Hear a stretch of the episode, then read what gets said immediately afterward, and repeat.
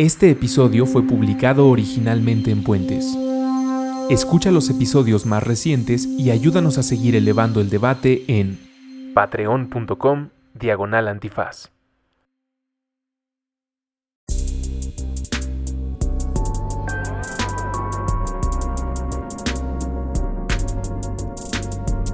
No se dice provincia, borrando líneas en el mapa a través de puentes, con Patti de Obeso. Disponible en iTunes, Spotify, Patreon y puentes.mx. Hola, ¿qué tal? Bienvenidas y bienvenidos a un episodio más de No se dice provincia.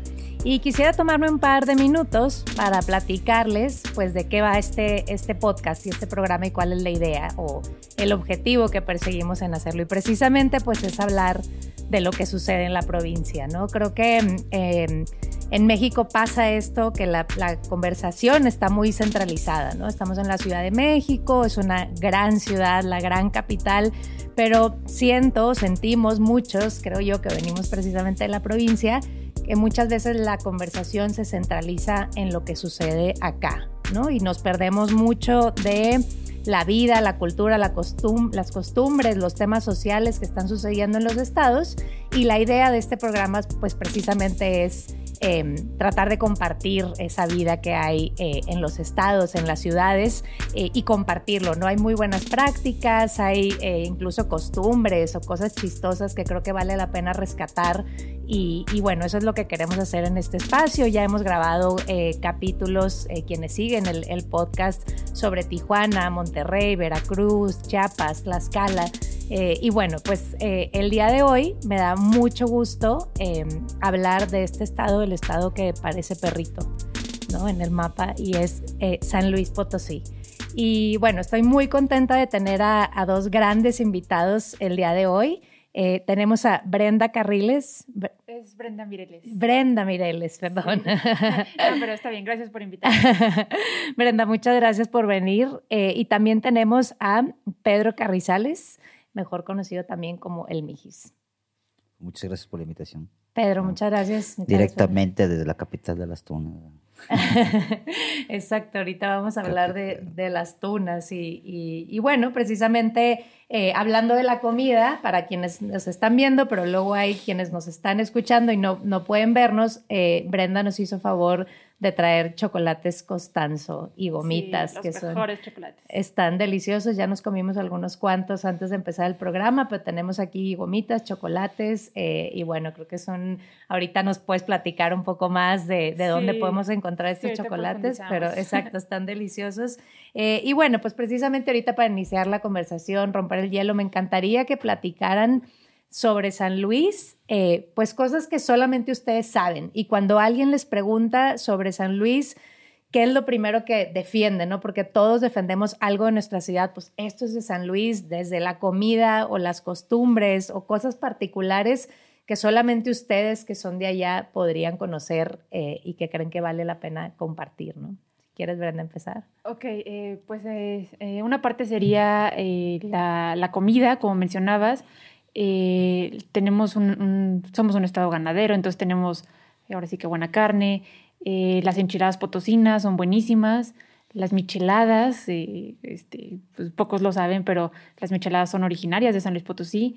Y este, algo que, que yo sí peleo un poquito es este, eh, quitarle un poquito de protagonismo a, a, la fama de ir a San Luis a, a consumir peyote, porque sí, eso no, no está chido. Eh, uh -huh. Es una, una planta, eh, pues sí, que solo deberían usar la, los, los huicholes y que además está en peligro de extinción. Entonces, este, sí, San Luis Potosí no es nada más la fama de ir a empellotarse, sino que ofrecemos más cosas de comida, de bebida, de diversión, que, que van más allá de pues, pues sí, la, la empellotada. Ajá. Este tema de la michelada creo que es un debate. Yo digo, yo no había escuchado sí. que, que, la michelada era de, de, San Luis, no la primera vez que lo escucho, pero me parece interesante, ¿no? ¿Cómo la preparan? Sí, eh, lo que aquí llaman cubana es lo que nosotros llamamos michelada y sí lleva este, pues ese, esos preparados, pero aquí creo que lo que falla son las concentraciones. O sea, aquí como que noto que le ponen mucha salsa picante, poco limón, poca sal, Y, en San Luis, este, como que sí, sí, sí tiene, agarra otro saborcito menos picante, menos, menos amargo. O sea, más, más hasta divertido. Órale, pues interesante. Estamos mucho, luego se pelea en este programa la denominación de origen de ciertas cosas, ¿no? Podría ser de la michelada. Y tú, pero cuéntanos un poco eh, justo esto, ¿no? Como que cuando te preguntan sobre San Luis, ¿qué es lo que, lo primero que platicas, ¿no? Pues fíjate que nosotros en el barrio siempre decimos desde lo que les dije al principio, la capital mundial de la tuna. Es pues, algo que nos, pues ahora sí que nos identifica, pero más que otra cosa, creo que estamos privilegiados porque eh, a dos horas tienes clima tropical y a dos horas tienes el desierto. Entonces creo que San Luis Potosí geográficamente está, ahora sí que somos la capital mundial. pero sí, no, pues creo que también eh, la procesión del silencio no son una de las tradiciones allá en San Luis Potosí.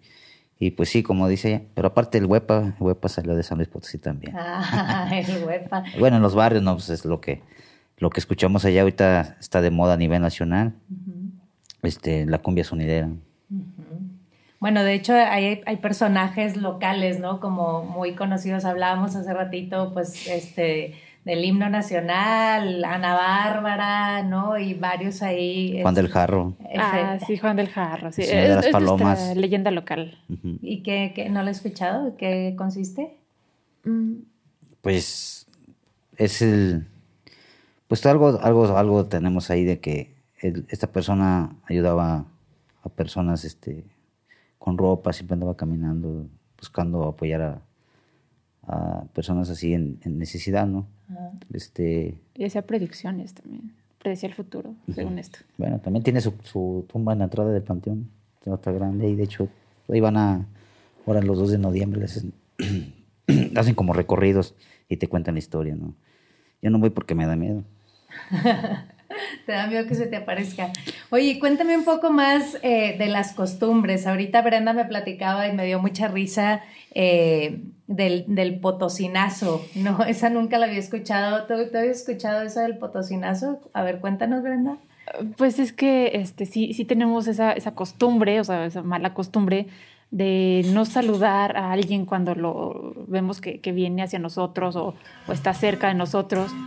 No sé de dónde salió, o sea, es, es algo que, que eventualmente todos practicamos sin darnos cuenta y, luego el típico, ay, te vi en el centro, este, no me saludaste, eh, ay, no te vi, perdón. O sea, es, una costumbre muy local y que sí ha sacado de onda muchos, muchas personas que van y dicen, ¿por qué hacen eso? ¿Qué, qué raros son?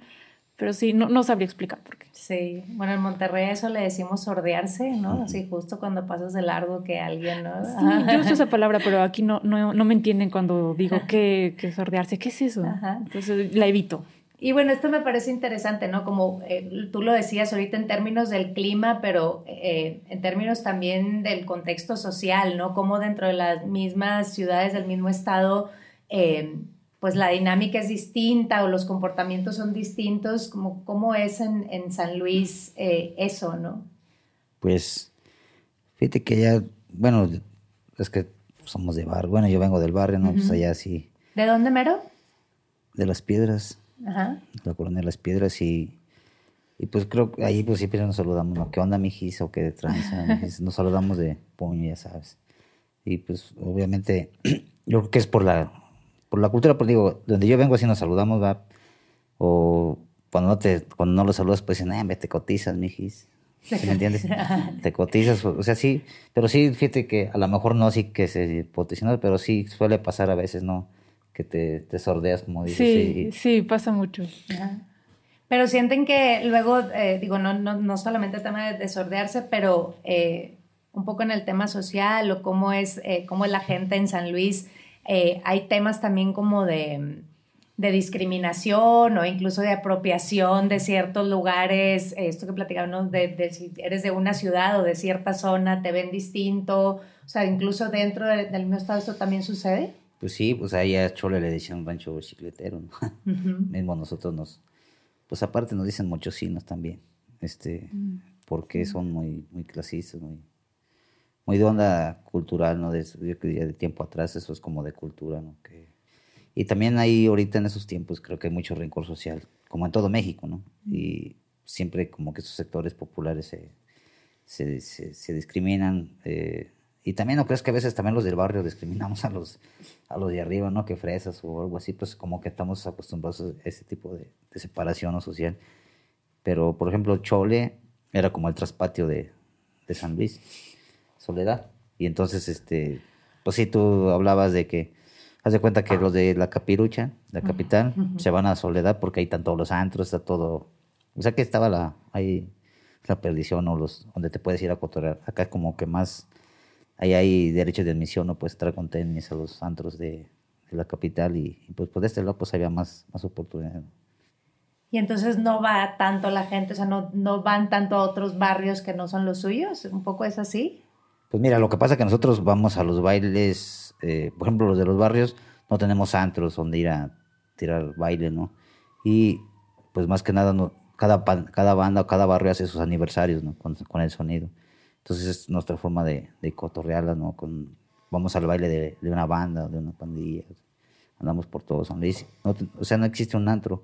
Y los que había, pues creo que se cerraron. pero no hay. Para los chavos de barra no hay donde ir a cotorrear. Bueno, y antes de entrarle a este tema como social, que obviamente me interesa platicar eh, pues de lo que están haciendo, han hecho eh, ustedes en San Luis, que me parece claramente muy, muy interesante y muy de contexto, pero me gustaría entrar a la parte también, eh, bueno, que creo que se conecta, ¿no? La historia de, de San Luis, eh, el tema de, ¿no? Los, los, la cultura indígena, la minería, eh, el turismo, o sea, cómo convive todo eso en el Estado, ¿no? Es que, que es lo, lo que, que ustedes presumen como más representativo en términos de eso y, y a lo mejor también platicar un poco qué, qué repercusiones tiene, ¿no? En el, en el contexto también de, del Estado, ¿no? Mm, bueno, sí, San Luis, este, algo que, que, yo digo mucho así cuando voy y llevo a mi novio hacia a la ciudad o así de, es que es por San Luis Rey de Francia y por las minas de Potosí de Bolivia, o sea, la, la tradición europea y la tradición minera que sí, este, a pesar de que, pues la verdad sí ha sido muy dañina, todavía es muy fuerte en, en municipios como Real 14, este, Cerro de San Pedro, que bueno, no es un municipio, pero eh, todavía es un lugar donde ah, hay mucha riqueza mineral.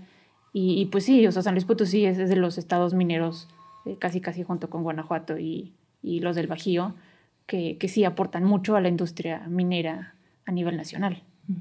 Dicho eso, lo acabaron el Cerro de San Pedro. Era, era el símbolo y ahorita ya está, tú vas y ya las cuevas ya parecen ventanas. Sí, o sea, lo convirtieron en un cráter. Y, sí, sí, sí la gente está muy descontenta todavía por eso, pero pues sí, ahí ganaron ciertos intereses. De hecho, nosotros fuimos parte de la lucha contra la minera San Javier allá en aquellos tiempos.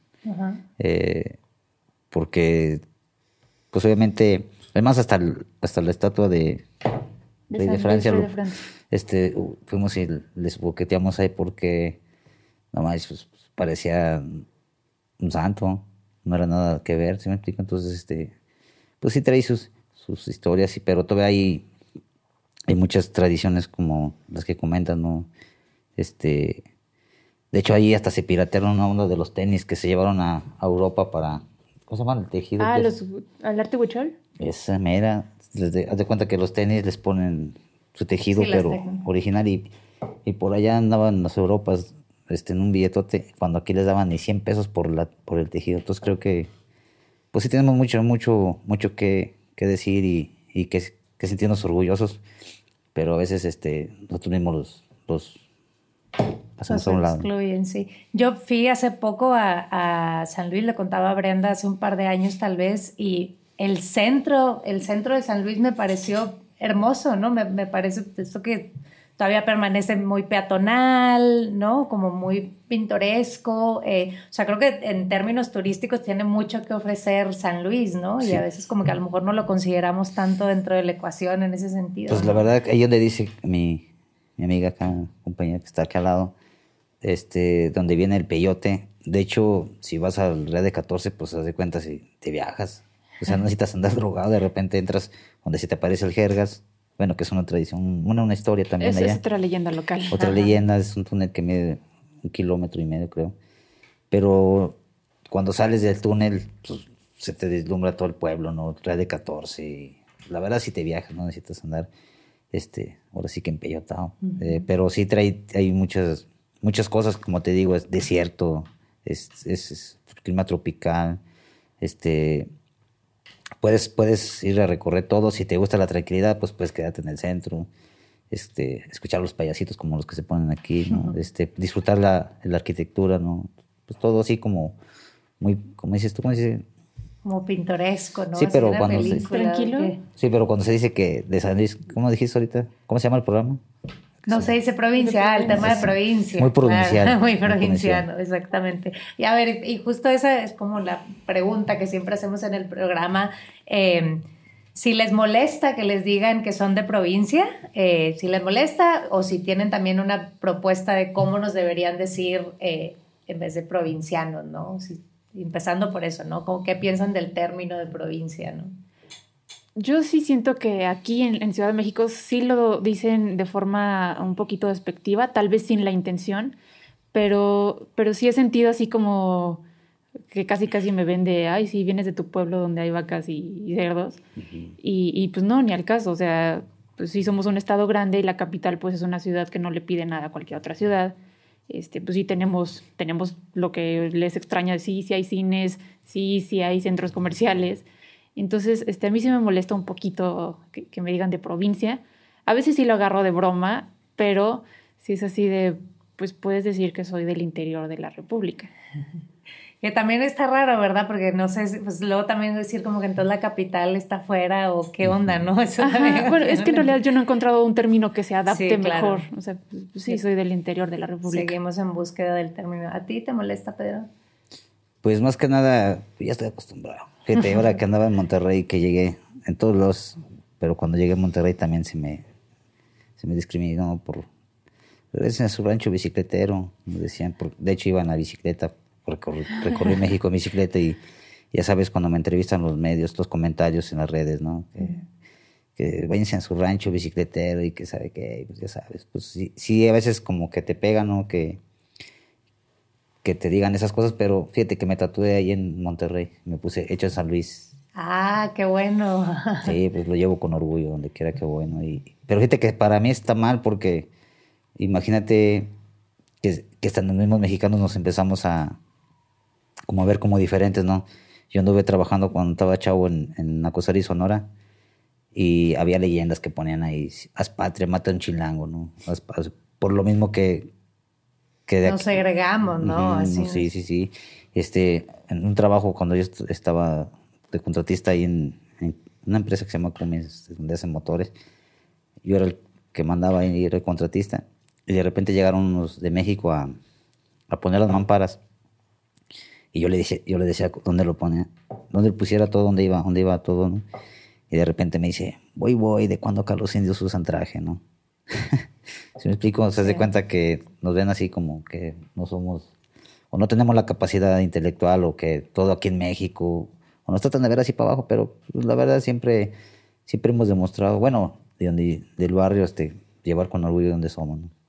Sí, luego pasa esto, ¿no? O sea, por ejemplo, los chocolates que todo el mundo se come en otro lado, no saben que son de San Luis, ¿no? Cierta cosa. O, creo que eso me- ha parecido interesante de, de grabar este programa y escuchar eh, a todos los que, ¿no? Venimos de fuera y luego venimos a vivir acá o tenemos trabajo acá y nos sentimos así, como decir, oye, luego hay cosas que sí la gente sabe, pero a lo mejor no reconoce del todo de exactamente de dónde es, ¿no? Y, a y eso es lo que me- a mí me, me preocupa, me, me molesta el tema de provincia, es que como si ya todo fuera igual, ¿verdad? O, y está, creo que la, la riqueza también de México pues está en la diversidad precisamente y eso se pierde y luego, claro, juntada con la discriminación, pues ya se hace un desmadre, ¿verdad? Ya Sí. difícil este, esas, esas líneas, ¿no?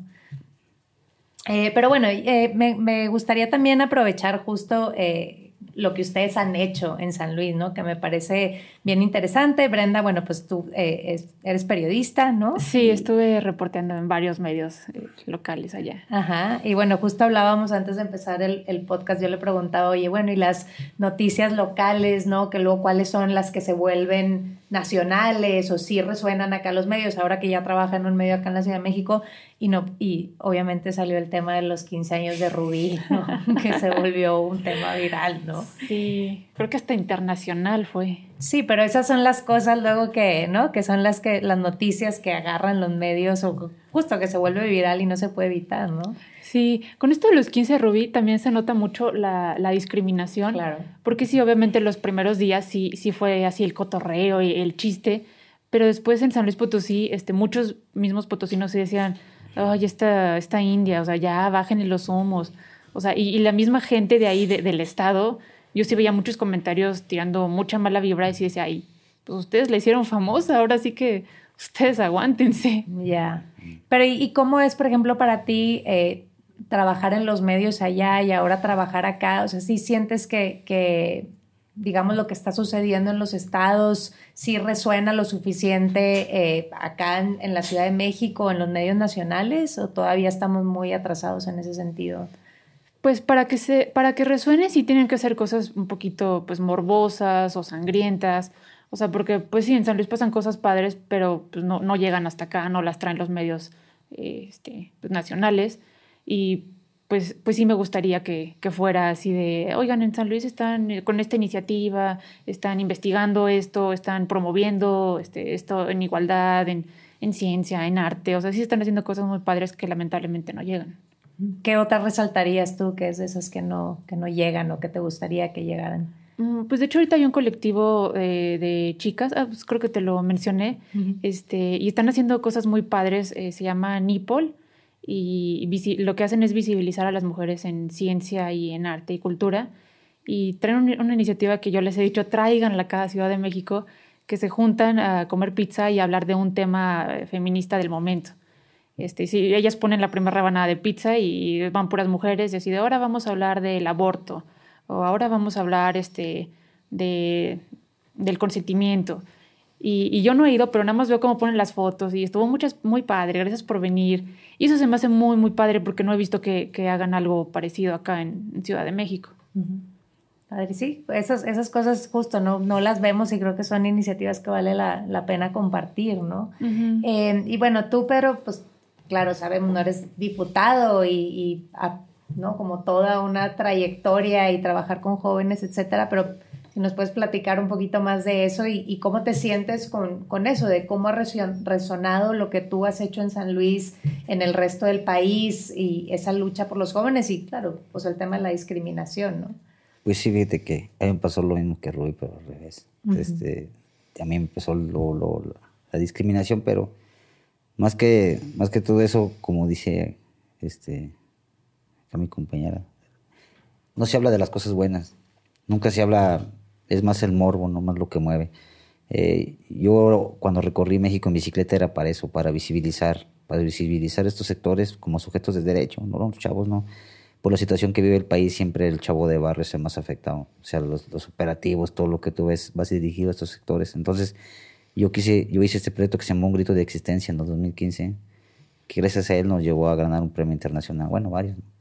Este, la National Geographic se, se interesó por el proyecto y, y fue un pequeño eh, segmento lo que se, en lo que se participó, pero más que más que nada era, era visibilizar este sector, ¿no? Decirle a la sociedad aquí estamos, ¿no? Queremos hacer algo, queremos este, poner nuestro granito de arena, no podemos seguir echándonos la culpa de que tú eres rico y, y por eso yo soy pobre, o que la violencia es porque tú eres pobre, ¿no? Entonces yo quise poner en el ojo eso, y sin embargo, este, pues tuve, fue mucho, mucho, mucha lucha, y mejor me miraban en otros países que en México. Entonces, este, pues no, nunca, nunca me, me rajé, seguí luchando, apoyé varios proyectos políticos en San Luis, que nada más se nos utilizaba para la foto. Si voy por el mismo tema, ya me? No, no, no, sí, o sea, yo, yo justo la- lo que te iba a preguntar en, en ese sentido es, lo dijiste hace rato, ¿no? Si luego en, en la misma, deja tú en el país, sino que en la misma ciudad y el mismo contexto político o social de San Luis es el principal, digo, enemigo de estas causas chidas, sociales, ¿no? Que, que tienen que ver con los jóvenes o con las mujeres, etcétera. Si la misma eh, como segregación ahí de, no sé, de clases o gente conservadora, o sea, como si el mismo contexto eh, también es como un enemigo de estas causas, ¿no? Pues sí, la verdad, para mí, para mí fue muy difícil este, afrontarme todo esto. Pero yo más que nada lo que me movía era, que yo encontré la paz en eso, ¿sí me entiendes? O sea, yo, yo no vengo de la cuna de Moisés, como se los he dicho, yo pertenezco a una banda no fui asaltante, no, no fui ni ratero, pero sí fui bien peleonero. Entonces, este, pues, nunca le di una tranquilidad a mi mamá. Y pues ella fallece, pues, tiene su insuficiencia renal. Es una historia que ya a lo mejor la conocen, pero yo intenté suicidarme cinco veces. Y por X, no sé, yo creo, pienso y quiero creer que fue mi madre, un ángel que se me presentó cuando ayudé a esa viejita de, a bajar del camión.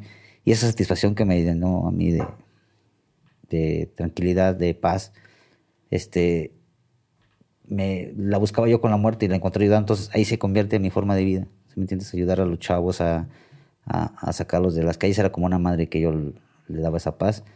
Y, pero yo seguía viendo que siempre se nos utiliza. Se nos utiliza para todo, para bajar recursos, se nos utiliza la delincuencia organizada, nos utilizan todo el mundo.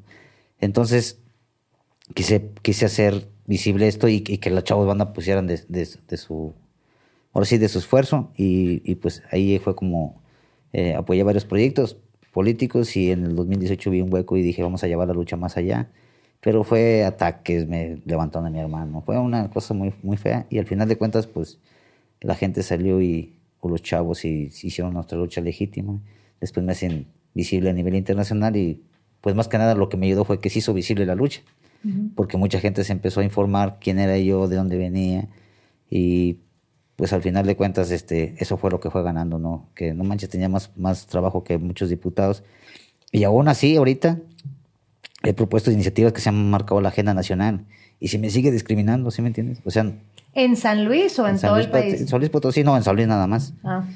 Bueno, no, ya no tanto la gente, sino que más o menos los, los mediáticamente o los poderes, los poderes económicos o los poderes políticos, o sea que te imaginas nada más lo que representa que un chavo de banda demuestre que sí, el pueblo puede mandar. O sea, que sí hay que estar preparado, pero no es un obstáculo. Hay que seguirse preparando. Yo estoy estudiando, porque no quiero que digan, ah, ya llegó ahí ya se quedó, sino que quiero seguir siendo un ejemplo. Estoy estudiando Derecho.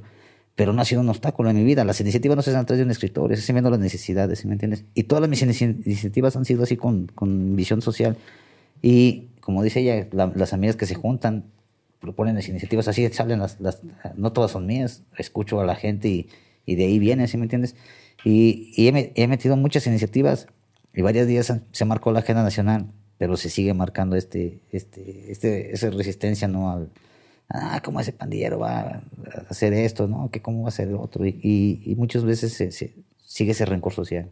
Claro, y es que son temas eh, sensibles para mucha gente al final del día, ¿no? Y si, bueno, está más, creo que, creo que ya ni es este constitucional lo de los no antecedentes penales que te pidan ese requisito para trabajar, ya no, ya no te lo deberían de poder pedir.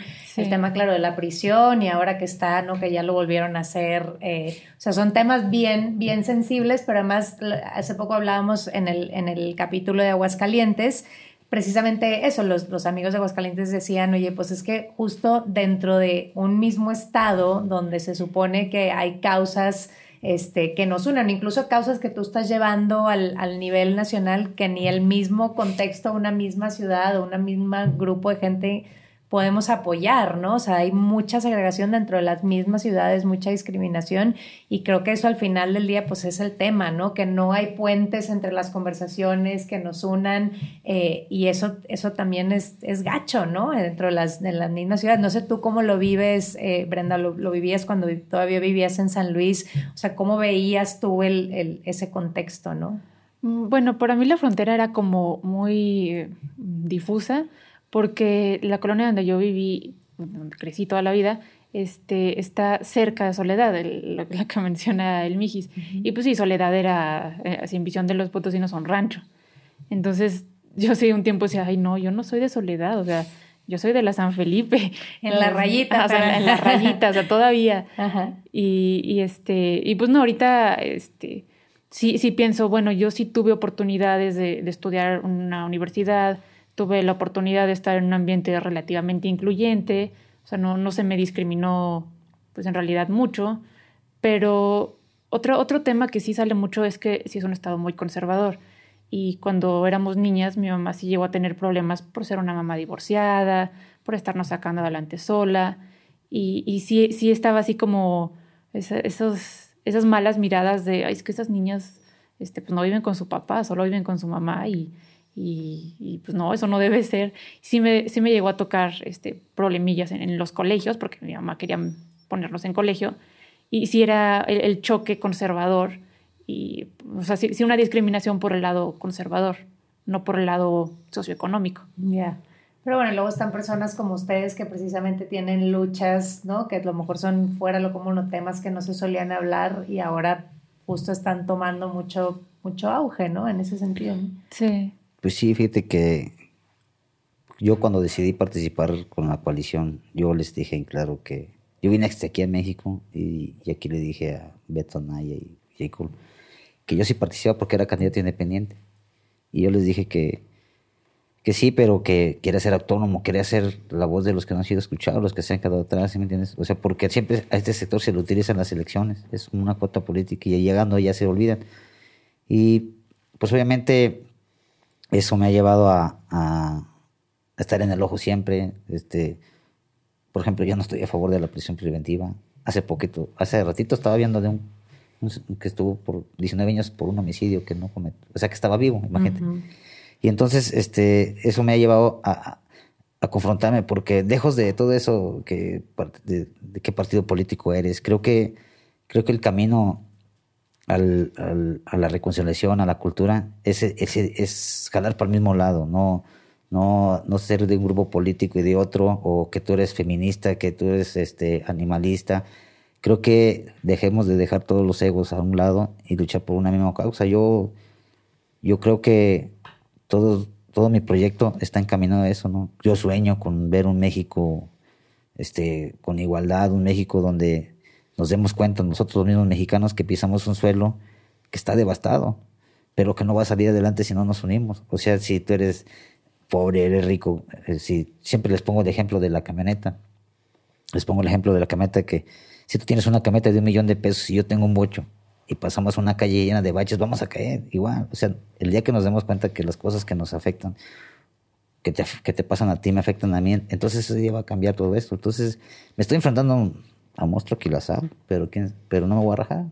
Sí, es que como te decía, creo que son temas súper escabrosos para la gente, ¿no? Hablar de decir que, bueno, yo más pienso el tema de la cárcel, ¿no? Y hablar de la prisión preventiva, o sea, yo digo, pues claro, es, es terrible meter a la, a la gente a la cárcel nada más por porque sospechamos o no hay ni siquiera un proceso de investigación, pero además luego hablar de la cárcel misma, ¿verdad? Y cómo son las cárceles y son las universidades del MAN. Son las universidades y además lugar, yo creo que por excelencia en México, donde se violan los, los derechos humanos, ¿no? Así todo contenido como cajita de muestra que ahí tenemos, pero decidimos no verlo, ¿verdad? Es una realidad que al final también ignoramos, ¿no? Es que no sé, la, la violencia no se va a acabar llenando las prisiones. O sea, es, es, un trabajo ejecutivo que tienes que hacer desde las presidencias municipales, desde las juntas de mejoras, tienes que trabajar desde ahí, tienes que trabajar en la inclusión, ¿no?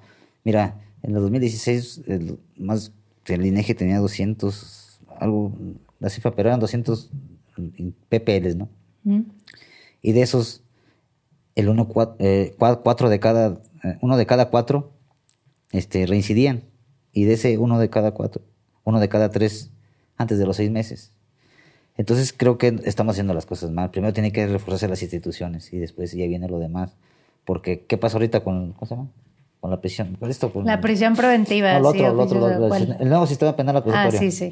O sea, lo aventaron sin capacitar a las policías y luego de repente salen, salen sicarios con las armas, salen libres porque no hubo un debido proceso, violaciones al debido proceso. Entonces, este, no capacitaron primero lo que debieron de haber hecho, o sea, fortalecer las, las, o sea, las instituciones encargadas de impartir la justicia.